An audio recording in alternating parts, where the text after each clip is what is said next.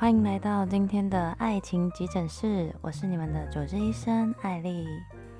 我们有没有觉得，有的时候觉得自己的心里好像同时爱着两个人？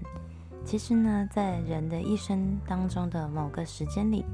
我们都很有可能会遭遇到这样的情感困扰，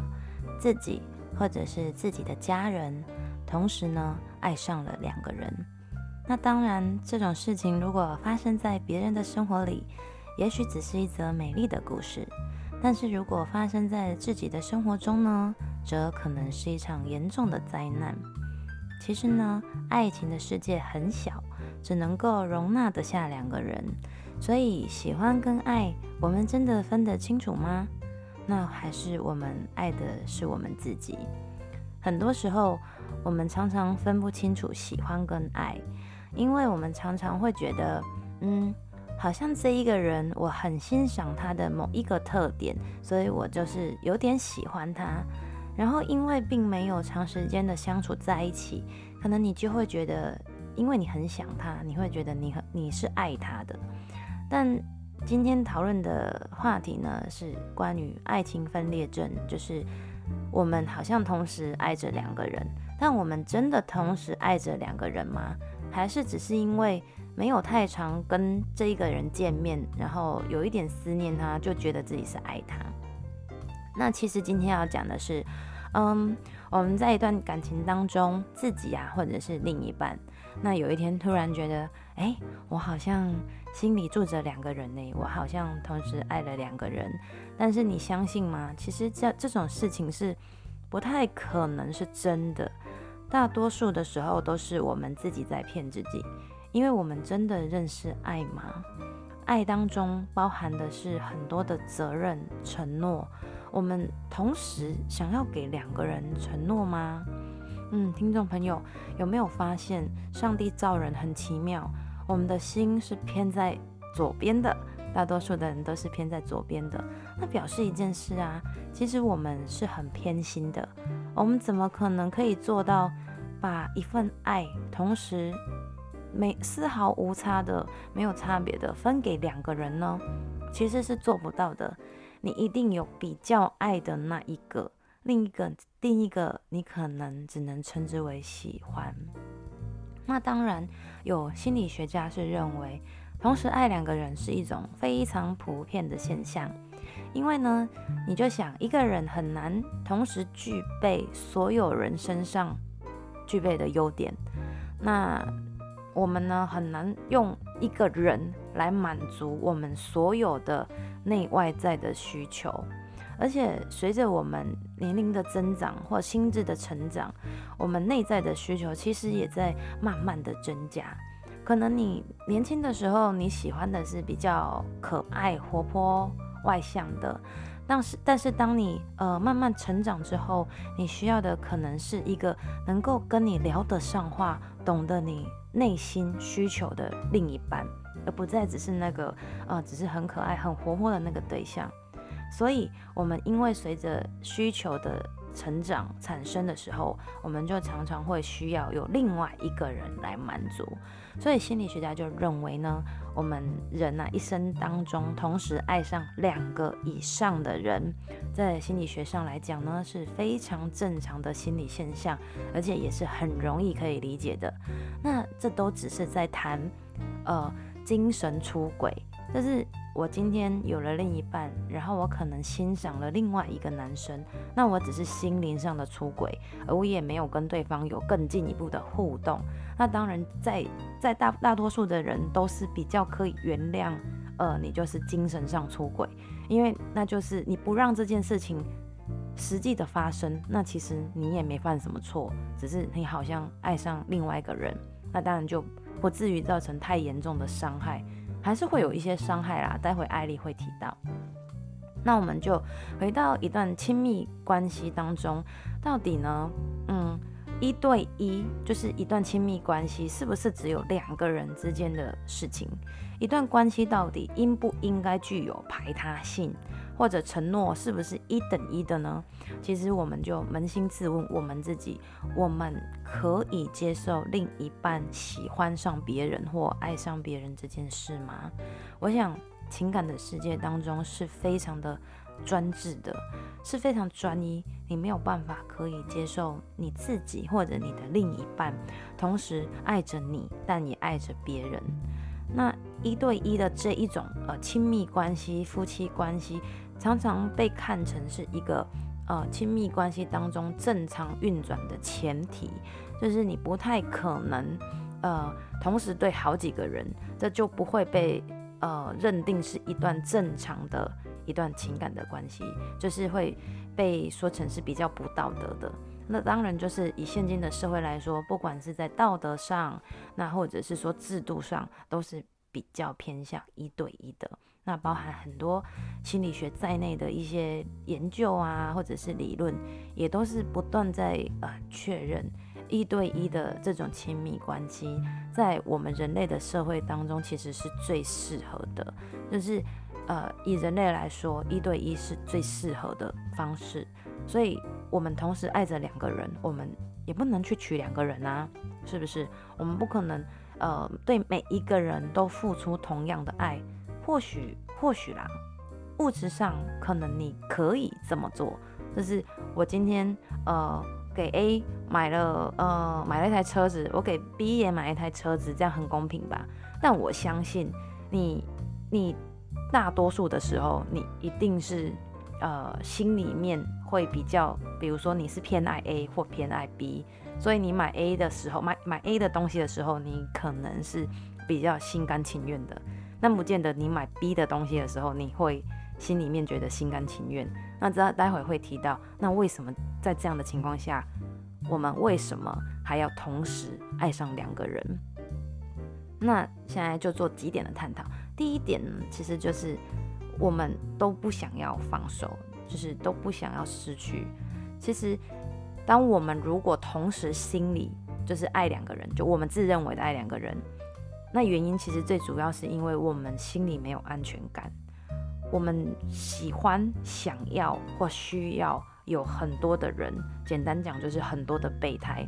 让我觉得，呃，我鸡蛋不要放在同一个篮子里。其实这是有一种有一种呃情感，这是一种情感的心理疾病，就是。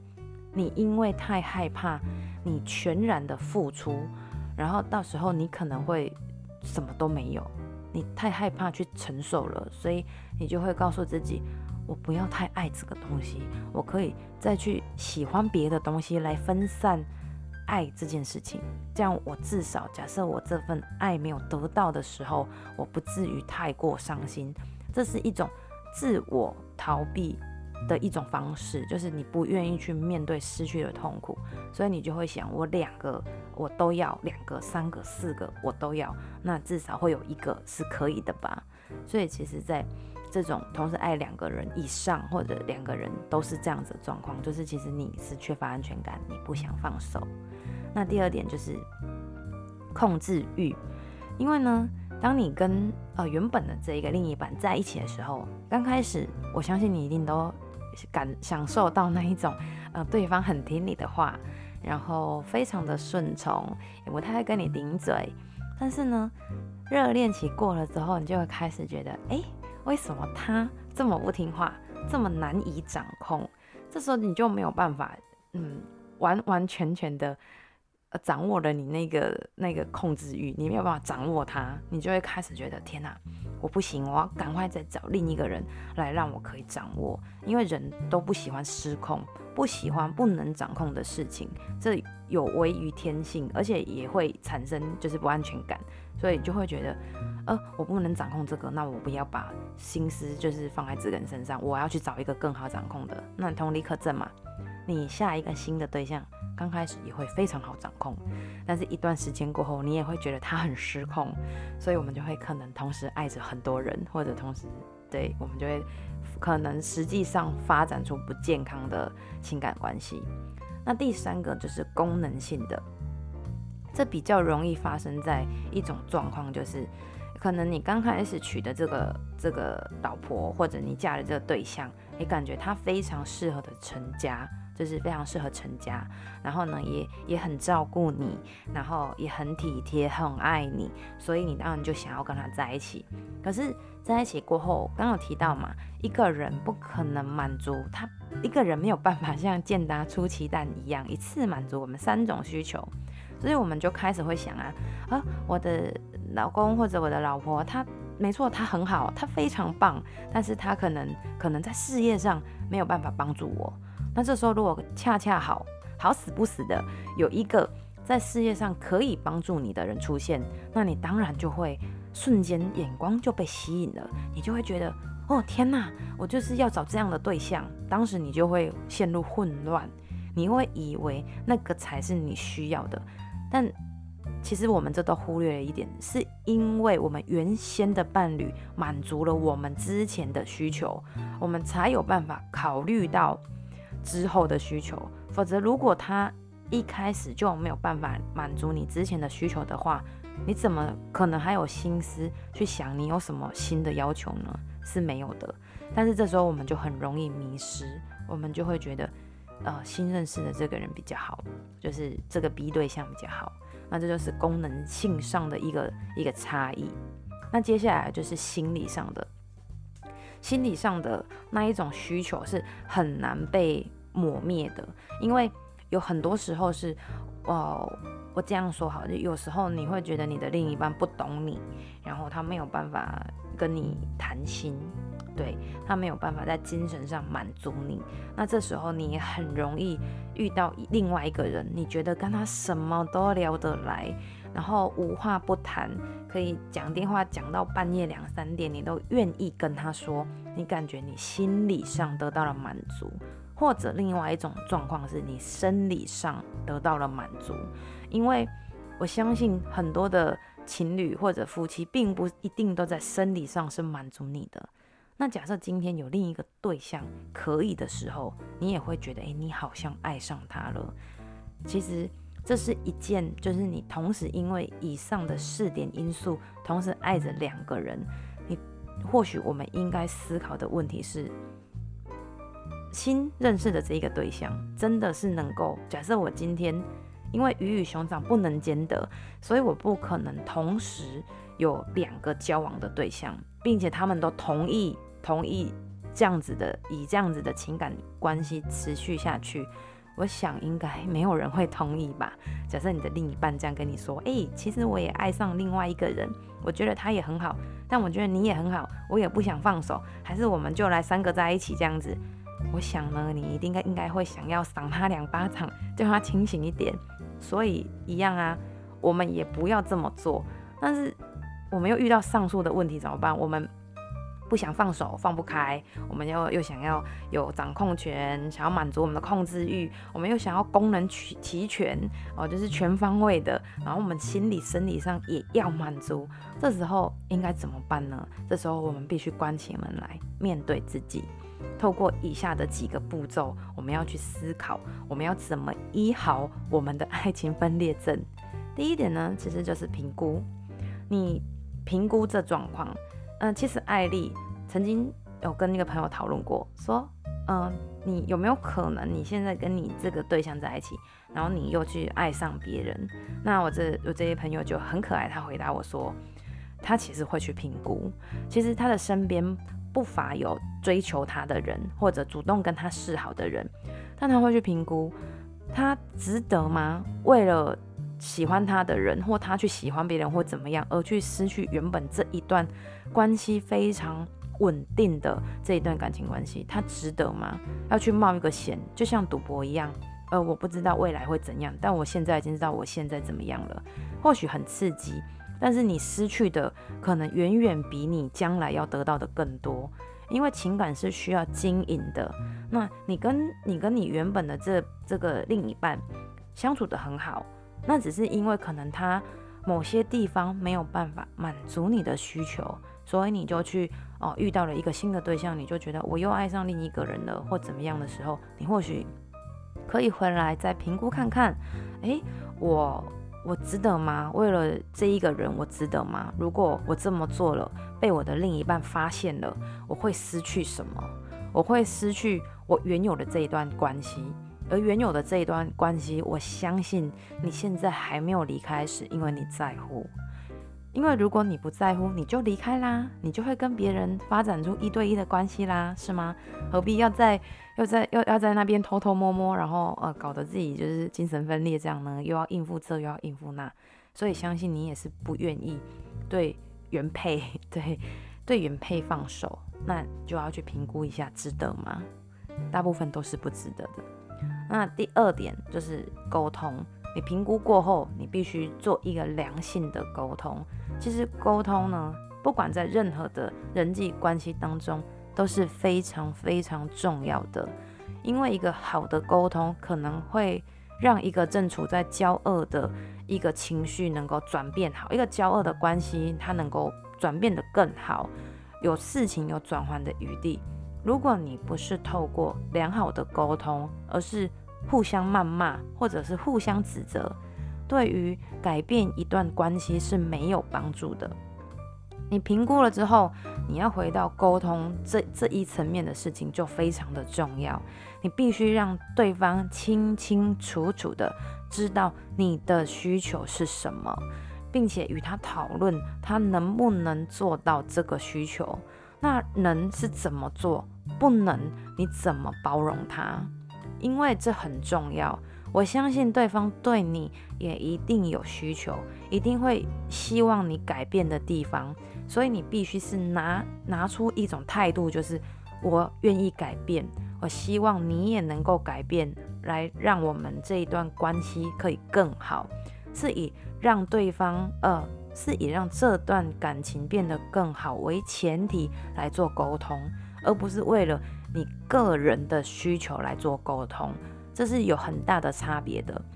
以个人为需求来做沟通，就是我要要你这样，我又要你那样，但是我什么都不愿意为你做。那这种沟通会有效才有鬼呢。因为我相信，我们也不想听到对方是用这种态度来跟我们沟通吧。我们想要听到的是对方珍惜这段感情，也想要继续的经营下去。但目前遇到了这样的状况，所以想要做一个沟通，我们会比较听得下去。那第三个呢，就是做选择。你评估了，你也沟通了，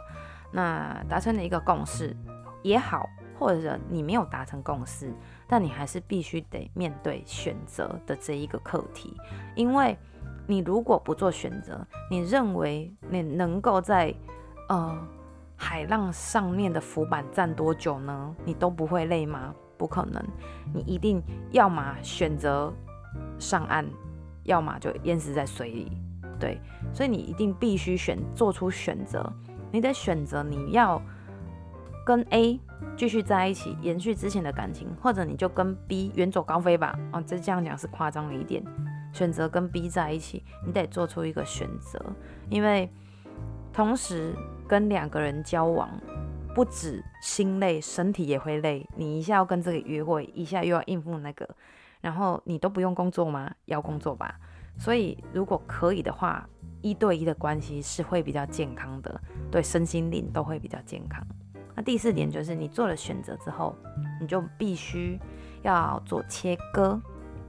因为我们今天做了选择，但我们不缺不不切割，我们选了 A，然后我们继续跟 B，诶，在那边纠缠不清，然后偶尔还出来吃个饭啊，然后什么之类的，那这样子呢，就有可能会让你选择了之后，但你没有做切割，所以你又常常会回到啊，我好像又也很喜欢他呢，怎么办？会有这种。非常可笑的想法，就是你会觉得你好像没有办法从这一段关系当中脱离出来，因为你没有去做切割。你认为你们还有可能，千万不要这么想啊，亲爱的，就是一定要做切割，狠下心来做切割。好，我跟他在一起就跟他在一起，我不跟他在一起就是不跟他在一起，要不我就两个都不在一起，我我去找别人。你当然可以做出这种潇洒的决定，但是一样回到第一点，先评估评估自身的状况，然后评估对方的状况，不是评估，不是只评估对方可以给你什么，你要评估自己的状况是怎么样，好吗？就是要实际一点嘛，我们不要就是想得太太美好，我们必须回到实际一点。那都都想好了，也做选择了，就必须要勇敢的切割，勇敢吧，放手吧，其实。呃，做出选择并不难啊，而且切割也不难，那只是一个让自己独立承担一件事情的一种一种勇气而已，它并不并没有我们想的这么难。那我们做了切割之后，我们也要回归啊，回归到我们原本的这段关系当中，而不是让你的另一半，因为刚刚艾丽有提到，一种叫做心理上的、精神上的出轨，我在精神上喜欢上别人了，但是我实际上没有跟他发生任何的关系，就是没有跟他有进一步的关系，那这一种当然就容易回归，对方也在不知不觉当中，你就已经同时爱了两个人，但你回归了，他也不知道。那这时候你最好也就不要再提了吧。有些话呢，在感情当中有一些话不必要讲，就不要讲，千万不要自作聪明去跟对方说，诶，其实我跟你讲，我上个月呢有欣赏了某一个女生，我爱上了某一个人，千万不要如此做，好吗？所以这是第一种，第一种就是精神上的出轨，你回归了没有问题。第二种就是指你实际上实际上做了行动，肉体上的出轨，并不是指你跟对方发生什么关系，而是你确实有跟对方有更进一步，比如说出去约会啊，这种也算啊。然后又被你的另一半知道，这时候你的回归就非常的重要。假设另一半还愿意接受你的话，因为对方。就是你的另一半知道你爱上了别人，然后你跟他说，我同时爱着两个人，然后你说你做了选择，你要回归到这一段感情当中，他也愿意接受你，你的回归就很重要。那因为你要重新的再培养你的信用。患有感情分裂症的朋友们，真心的希望你们只是精神上的出轨，因为在肉体上的出轨要回归是非常不容易的。你不要想着今天角色是你自己，你想着是你的另一半，你现在正在交往的对象，如果也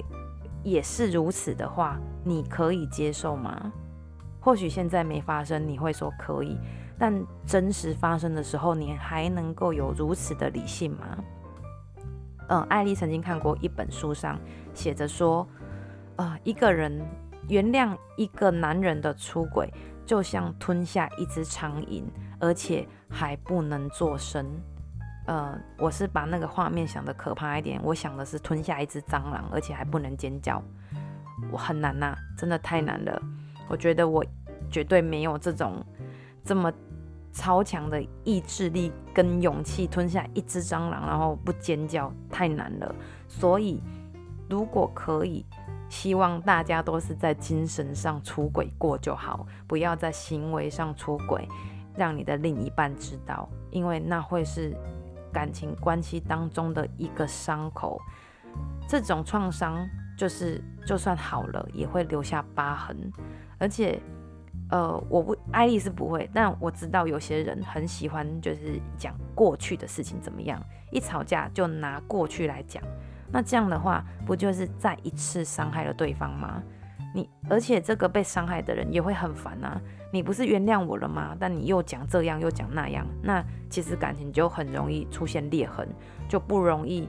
破镜重圆，太难了。所以还是尽量可以的话，大家可以在第一步骤还没有做出任何实际行动上的时候，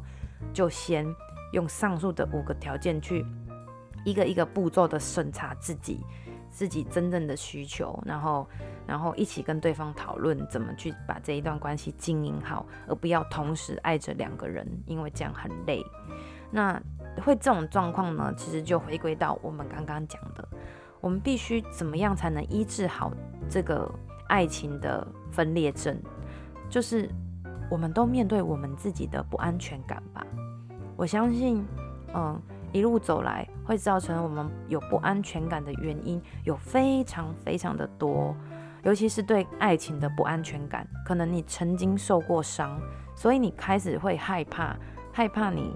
如果把自己的一切都付出了之后，那如果什么都没有呢？如果又是另一个伤害呢？你开始去思考，你好像不能接受你，你太没安全感了。所以你需要同时有爱着好几个人，